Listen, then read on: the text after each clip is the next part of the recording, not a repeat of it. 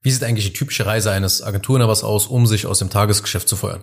Welche Prozesse sollten wann aufgebaut werden? Das schauen wir uns in dieser Folge an. Herzlich willkommen zu einer weiteren Folge von Self-Scaling Business. Mein Name ist Anja Zengin und in dieser Show erfährst du für gewöhnlich, wie du dein Business als Agenturinhaber, Berater und Coach mithilfe von Prozessen und Systemen profitabler und skalierfähiger machst. In dieser Folge geht es mir um einen strategischen Blick in Bezug auf Systeme und Prozesse. Also erstmal nicht falsch verstehen, ich gebe keine Marketing-Ratschläge oder andere strategische Maßnahmen, die du tun könntest, um mehr Umsatz zu machen. Ich will halt hier heute eher darüber sprechen, wie dein Business von den Systemen und Prozessen her aussehen muss, um die verschiedenen Umsatzlevel zu erreichen. Denn jede Stufe hat ihre eigenen Herausforderungen und gleichzeitig auch Maßnahmen, um dagegen zu wirken und wieder halt eben die nächste Wachstumsstufe dadurch zu erreichen. Ja, wenn man sich mit dem Wachstum von digitalen Dienstleistungen wie Coaching, Beratung und Agenturdienstleistungen beschäftigt, dann fällt es auf, dass an bestimmten Umsatz- und Entwicklungspunkten immer wieder dieselben Probleme und Herausforderungen auftreten. Egal, ob du jetzt eine HR-Agentur bist, Fitness- und Abnehmcoaching verkaufst oder irgendeine andere Art von Mindset-Coach bist.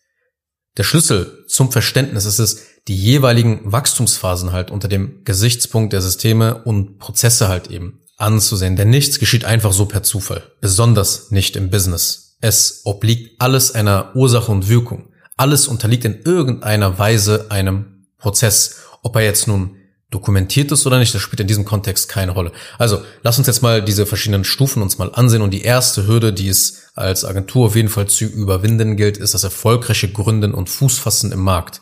Das heißt also, du startest mit deinem Business und du hilfst mit deiner Expertise. Du positionierst dich auf ein Problem mit einer Zielgruppe und einem Angebot. Du nimmst dafür natürlich auch einen fairen Preis für deine Dienstleistung, also lässt sich jetzt irgendwie nicht unterbezahlen oder so. Und du machst erstes Marketing, gewinnst halt so die ersten Kunden. Das ist so, dann so meistens die ersten Schritte, die man machen muss, um halt erfolgreich zu gründen mit einer Agentur oder auch generell Beratung, Coaching zählt auch dazu. Das heißt, du validierst zuallererst, ob du den richtigen Markt gewählt hast und ob du ihn in Zukunft auch weiterentwickeln willst. Willst du also langfristig wirklich dabei sein und ja, diesen, diesen Markt und diese Zielgruppe weiterentwickeln. Das heißt, du sorgst erstmal dafür, dass sich dein Geschäftsmodell bewährt und wenn das der Fall ist eben, also wenn du dich positioniert hast auf ein Problem, die Zielgruppe etc., die ersten Kunden gewinnst, dann ist es langsam eigentlich bereit, die ersten simplen Prozesse und Systeme aufzubauen. Aber ich sage bewusst eigentlich, denn es gibt noch eine andere Hürde, bevor man halt sich an die Skalierung macht. Und das ist die zweite Hürde. Und das ist eine Hürde eher von mentaler Natur. Ich nenne das das Ganze das Mindset des Selbstständigen ablegen. Weil in dieser Phase hat man häufig erstmal Glaubenssätze, man macht zwar sein erstes Geld, aber es kommen dann immer mehr Glaubenssätze rein, sowas wie, ja, nur ich kann das machen und wenn, dann kriegen es eh die Mitarbeiter eh niemals so gut hin wie ich, warum soll ich also jemanden einstellen? Man kann den Leuten doch eh nicht so ganz vertrauen, ich kann mir nur selbst vertrauen, ich krieg das nur hin und sowas alles. Das heißt also, du wirst hier selber zum größten Engpass und hältst das Wachstum auf, weil du eben nicht mit der gleichen Strategie und der gleichen Arbeitsmethodik jetzt vorankommen kannst. Ja, vorher hat das Ganze geklappt bei der ersten Hürde. Du musst erstmal erfolgreich gründen und Fuß fassen. Es hängt alles einfach nur von deiner Motivation, von deiner Disziplin, ja, und von deinen Sachen ab, die du tagtäglich tust. Aber du merkst halt, okay, dein Tag hat auch nur 24 Stunden, deine Energie ist begrenzt, du kannst nicht alles machen und willst weiter wachsen. Also der Wunsch ist dann da, aber wenn du dieses Mindset eben nicht ablegst, dann sabotierst du dich die ganze Zeit selbst und ja, so die Selbstständigkeit fängt dann einfach an, dich so ein bisschen abzufacken. Das heißt, du musst raus aus dem Solopreneur-Mindset. Das ist eigentlich die Lösung. Ja, du musst dieses Mindset ablegen und ja, wenn du darüber mehr erfahren möchtest, dann hör dir bitte die Episode Nummer 16 an, weil aufgrund dieses Glaubenssatzes beziehungsweise der mehreren Überzeugungen, die da so mit dranhängen, hat dein Business automatisch ein Limit, also eine unsichtbare Skalierungsbremse eingebaut. Das ist völlig normal, weil sich das Geschäft eben aus der ersten Hürde ja entwickelt und du eben alleine bist und sich ganz auf natürliche Art und Weise, gerade in so expertengetriebenen Unternehmen und Geschäftsmodellen, eben sich diese Glaubenssätze so stark verfestigen. Und du musst aus diesem Selbstbild raus. Du musst die Absicht verfolgen, langfristig nicht mehr im, sondern an deinem Unternehmen zu arbeiten. Die muss klar sein, besonders wenn du solo selbstständig bist und vielleicht so Umsätze machst von 30, 40 oder 50.000 Euro im Monat, dass du alles, was du jetzt gerade tust, einfach nur Rollen sind, Mitarbeiterrollen, die du zeitweise übernommen hast. Mal bist du im Support und hilfst im Fulfillment, dann bist du im Vertrieb, dann wieder der Marketer, dann schneidest du Videos. All das sind Mitarbeiterrollen. Um einfach mehr Klarheit auch zu haben, kannst du mal all diese Rollen, die du aktuell aus, ausführst, mal aufschreiben. Ja, oder dich auch mal fragen, okay, welche Mitarbeiter müsste ich später dafür einstellen? Weil allein durch das Benennen wirst du dieses alte Mindset ablegen und Stück für Stück ein neues annehmen, weil dir bewusst wird, okay, das soll ich jetzt nicht hier auf ewig machen. Das ist jetzt nicht ewig meine Aufgabe. Ich habe diese Sache nur vorübergehend übernommen, weil ich daran arbeite, sie wieder in Zukunft abzugeben. Aber erst muss ich lernen, wie das geht. Also das ist der Punkt, den du unbedingt mal machen solltest, um diese zweite Hürde, um dieses Mindset abzulegen. Ja, also wie gesagt, es ist mentaler Natur. Und ein Hinweis noch am Rand. Du kannst auch Mitarbeiter haben und trotzdem im Kopf wie ein Selbstständiger denken, fühlen und handeln.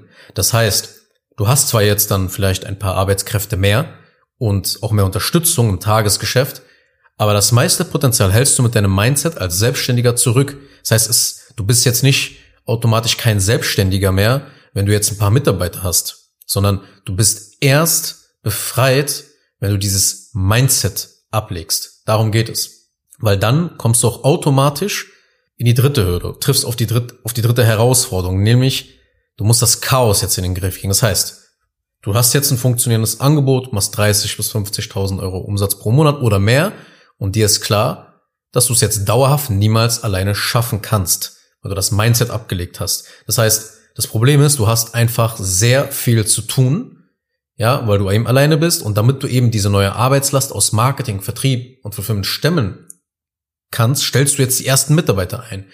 Und diese ersten Mitarbeiter, müssen jetzt koordiniert werden auf einmal. Ja, und das kannst nur du machen, weil du hast eben noch keine Prozesse, du hast noch keinen Teamleiter und auch natürlich noch keinen Geschäftsführer oder desgleichen. Das heißt, du hast jetzt Monate und Jahre vielleicht sogar alleine als Einzelkämpfer gearbeitet und es kann jetzt eine sehr große Umstellung im Arbeitsalltag werden, wenn man jetzt eben nicht mehr alleine ist. Und was dann häufig passiert ist, dass du zu einer Feuerwehr jetzt in deiner Firma wirst. Ja, alle kommen zu dir, wenn es mal irgendwo brennt. Und es brennt sehr viel, weil du die Mitarbeiter eben noch gar nicht richtig systematisiert auf ihre Rollen vorbereiten konntest. Dadurch kommen, entstehen einfach sehr, sehr viele Probleme und die Mitarbeiter kommen mit vielen Kleinigkeiten zu dir. Ja, das liegt nicht an deinen Mitarbeitern. Das liegt einfach jetzt gerade an der Natur, wie sich gerade das Ganze entwickelt hat. Ich sage nicht, dass es schlecht ist. Ich sage nur, dass du ein Verständnis dafür bekommst, warum eventuell deine Situation gerade vielleicht so ist, wie sie gerade ist. Und eine Sache, die du jetzt hier an dieser dritten Herausforderung oder an dieser dritten Stufe nicht mehr vermeiden kannst, ist, dass die Koordination der Aufgaben extrem zunimmt. Denn du bist einfach nicht mehr alleine. Plus ist auch noch viel zu tun. Und weil viel zu tun ist und du nicht mehr alleine bist, gibt es auch viele Aufgaben und Tätigkeiten, die sich wiederholen. Und dadurch musst du jetzt ein effizientes Projekt- und Aufgabensystem für das gesamte Business im Einsatz haben. Das ist eines der wichtigsten Dinge jetzt, damit das Tagesgeschäft produktiv ablaufen kann. Weil später werden diese Aufgaben, dieses Aufgabensystem, das wird quasi der Verbindungspunkt dann für die Prozesse und Anleitungen. Das heißt, wenn jetzt Mitarbeiter A die Aufgabe bekommt, einen Kunden onzuboarden, dann verweist die Aufgabe zur jeweiligen Anleitung, sodass der Mitarbeiter weiß, wie es abzuarbeiten ist. Und die Aufgabe an sich ist für dich oder dein Teamleiter später eine Art Feedback-Tool, um zu prüfen, wie der aktuelle Stand gerade ist. Aber ein Problem kommt selten allein. Du musst trotzdem noch davon ausgehen, dass du eben von einzelnen Mitarbeitern in dieser Phase noch sehr stark abhängig bist, weil noch nichts wirklich prozessiert wurde. Vieles einfach noch im Kopf abgespeichert wurde. Sei es im Kopf deiner Mitarbeiter oder halt in deinem eigenen Kopf. Das Wissen ist also noch nicht allen zugänglich. So. Aber um diese Hürde zu überwinden, ist das meistens der erste, die erst, das erste Mittel, was man tut, ein effizientes Projekt und Aufgabensystem halt einzuführen. Damit das Tagesgeschäft wieder produktiv anfängt zu laufen, dass du jetzt nicht wirklich ständig jeden irgendeine Aufgabe geben musst, okay, heute machst du das und dann morgen wieder das gleiche, ey, guck mal, heute musst du jetzt wieder das machen und so. So kriegst du halt dann die ersten simplen Systeme rein. So, dann kommt die vierte Hürde, die vierte Herausforderung und das ist die Effizienz wieder herzustellen. Und diese Hürde tritt ein, wenn dein Business so auf sieben bis zehn Mitarbeiter jetzt gewachsen ist. Weil jetzt nimmt die Profitabilität ab, weil dein Team nicht mehr so effizient arbeitet. Das heißt also, es wird immer chaotischer. Du löscht jetzt nicht nur Feuer, nein, du wirst zum Dreh- und Angelpunkt in deiner Firma. Ja, du musst jetzt immer mehr sagen, okay, jetzt musst du das machen, mach du das. Und du hast kaum Zeit mehr, dich um gute Mitarbeiter zu kümmern. Also die Bewerber zu finden, die in das Team von der Persönlichkeit her passen, von ihren Zielen und Werten her passen. Es wird also ohne zu überlegen eingestellt, weil das Chaos immer weiter sonst sich verschlimmert, weil einfach die Stellen offen sind, du brauchst unbedingt Leute, ja, die, die Fluktuation ist hoch, du musst wieder die, die Stellen wieder besetzen, sonst kommen bestimmte Bereiche nicht mehr hinterher. Das ist das eine Problem. Das andere Problem, was hier dann entsteht, ist, dass die interne Kommunikation immer mehr zunimmt und wahrscheinlich killt auch nichts mehr als mangelnde oder schlechte Teamkommunikation, die Teamproduktivität. Das heißt so ständig so Ping-Pong-Nachrichten, die nehmen dramatisch zu, je mehr Mitarbeiter eben addiert werden. Ja, so nehmen immer mehr Fehler im Vertrieb und Fulfillment zu, die dich dann Geld kosten und halt auch immer mehr Kundenbeschwerden hervorbringen. Wie gesagt, auch die Fluktuation der Mitarbeiter nimmt dadurch immer mehr zu, weil wenn das Tagesgeschäft chaotisch ist, ja, nicht so effizient läuft, dann sind Mitarbeiter nie zufrieden, gucken immer so ein bisschen noch so, ja, wo könnte ich eventuell noch arbeiten, halten sich einfach Alternativen offen, warten dann einfach nur auf den richtigen Moment, dann, wenn es richtig brennt, verlassen auf einmal die meisten Mitarbeiter dann ja dein Unternehmen. Und du stehst dann halt dann natürlich alleine da, musst schnell die, die, die Rollen wieder besetzen und kannst eben nicht dir etwas Zeit lassen, die richtigen Leute dann ins Boot zu holen. Und die Lösung liegt darin jetzt, zu diesem Projekt- und Aufgabensystem muss das Ganze jetzt eben mit Prozessen kombiniert werden und zusätzlich muss ein simples Kommunikationssystem implementiert werden. Ja, dass dir genau eben bei diesen Dingen äh, hilft und sozusagen auch diese Dinge miteinander verbindet. Das bedeutet zum Beispiel auch klare Regeln in der Kommunikation zu haben. Das bedeutet Systeme zu haben, die deinen Mitarbeitern helfen, zum Beispiel wenn sie mit einer Aufgabe nicht vorankommen, wo und wie sie Hilfe bekommen können oder wo sie das, wo sie suchen müssen nach Hilfe. Ja, das heißt, nachdem ein Projektmanagement steht, folgt der Aufbau der Systeme und Prozesse. Denn warum sind jetzt diese Systeme und Prozesse genau in dieser Phase so entscheidend? Ganz einfach. Du machst ja am Anfang zuerst alles alleine.